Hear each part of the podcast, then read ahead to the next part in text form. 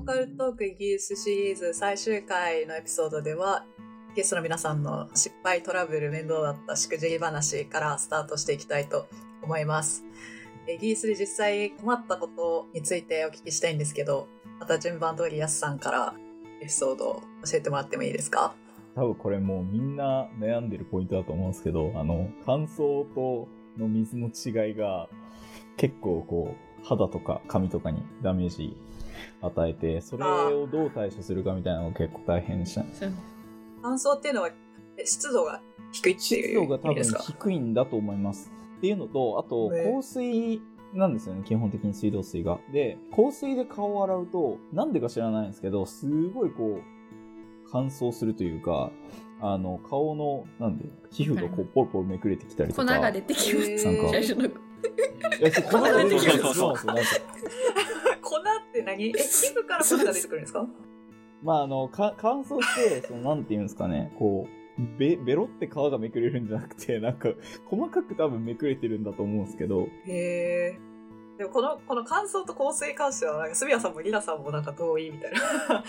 感じですけど、お二方も結構困そうですね。ってますかこれ。あと僕は今はまあなんとかなったんですけどでもこのやっぱなんとかなるまでは大変で乾燥についてはこう、まあ、手だったらハンドグリクリームとかいろいろ試してみてでなかなかいいの、うん。これまた結構探すのが時間かかって大変だったりとか香水の方は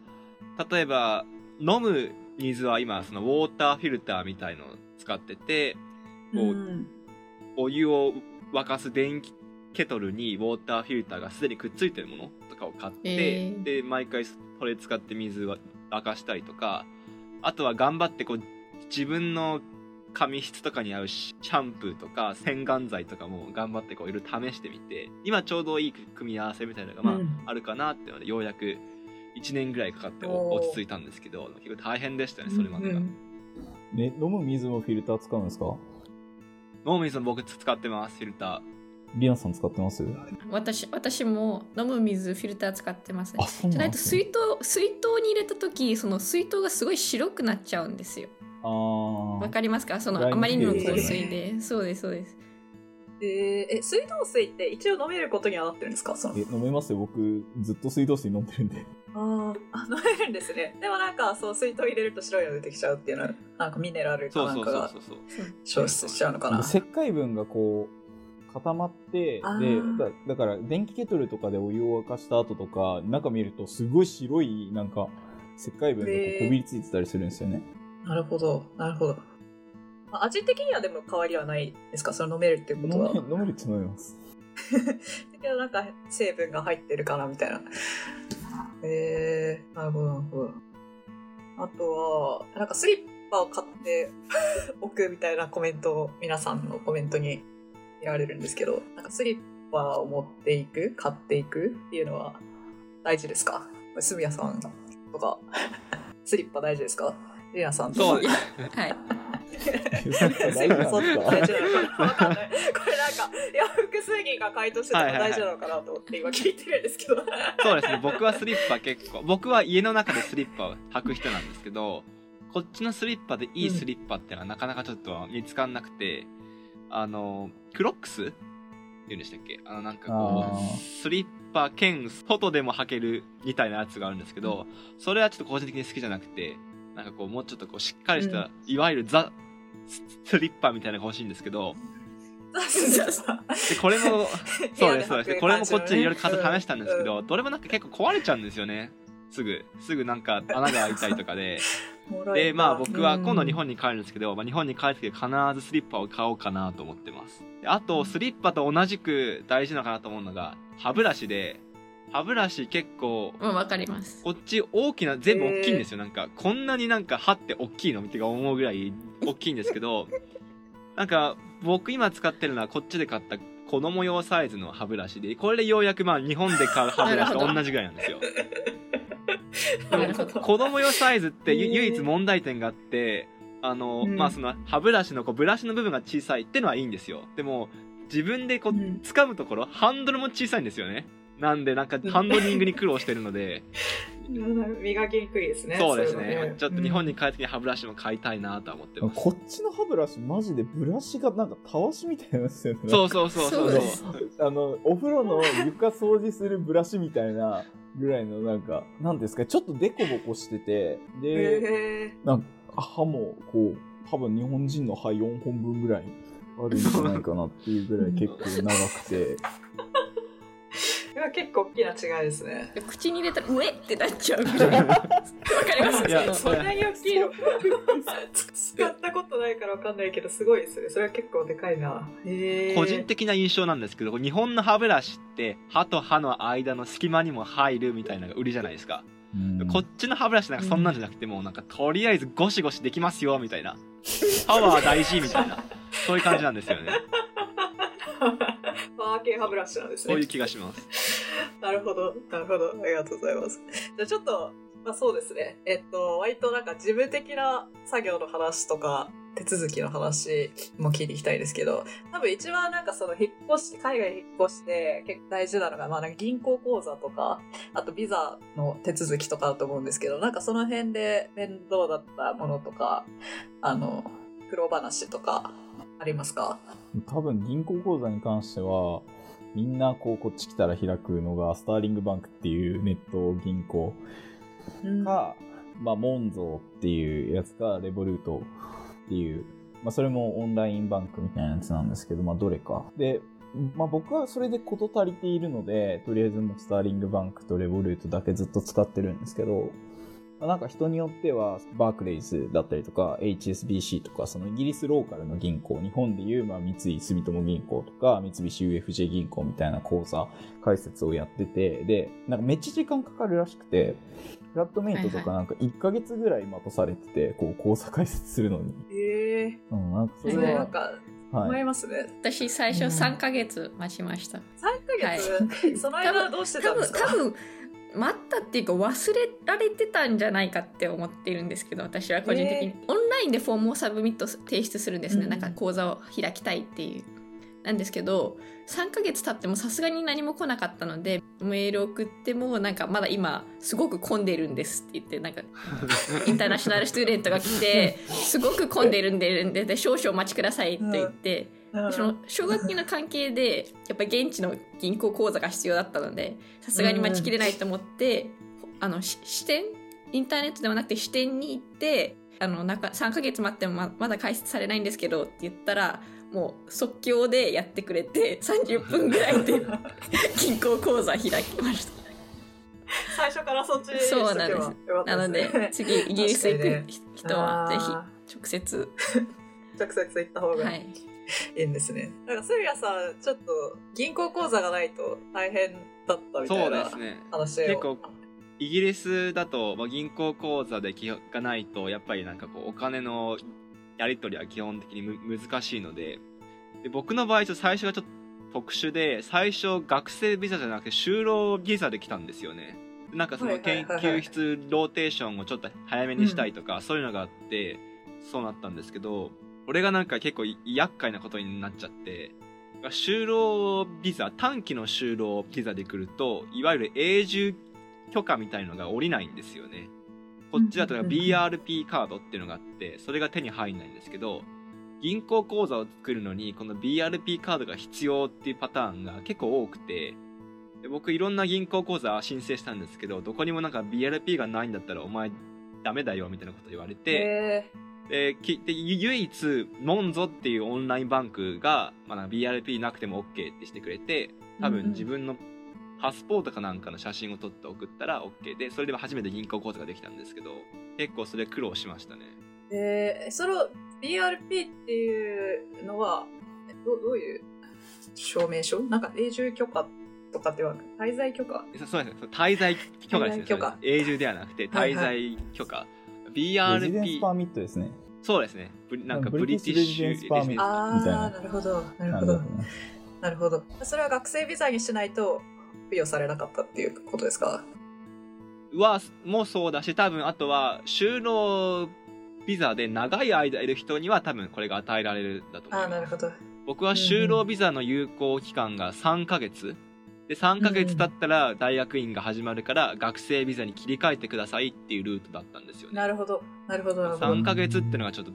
トリッキーだったみたいです。うーん。でもまあ、銀行口座一回作れれば、割とあとはスムーズっていう感じですか？そうですね。あと、モンゾとかスターリンとかもそうなんですけど、銀行口座のキャッシュカードがデデビットカードも兼用してて、これであの、レストランとかスーパーとかでお金の支払いができるんですよね。うん。なんで、銀行口座があると本当にも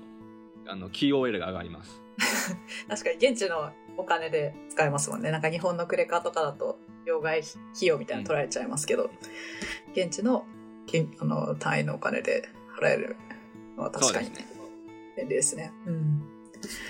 あとは、その、皆さんその、イギリスに行かれて、修士だった1年間とか、PhD だった3年間とかっていう、まあ、カリキュラムの年数があって、その後の、じゃあイギリスに残って働きたいかとか、まあ、日本に帰るスタンスで来てるかとかっていう話を聞いてなかった気がするので、一人ずつお聞きしていこうかなと思うんですけれども、やすさんからまたお願いしてもいいですか？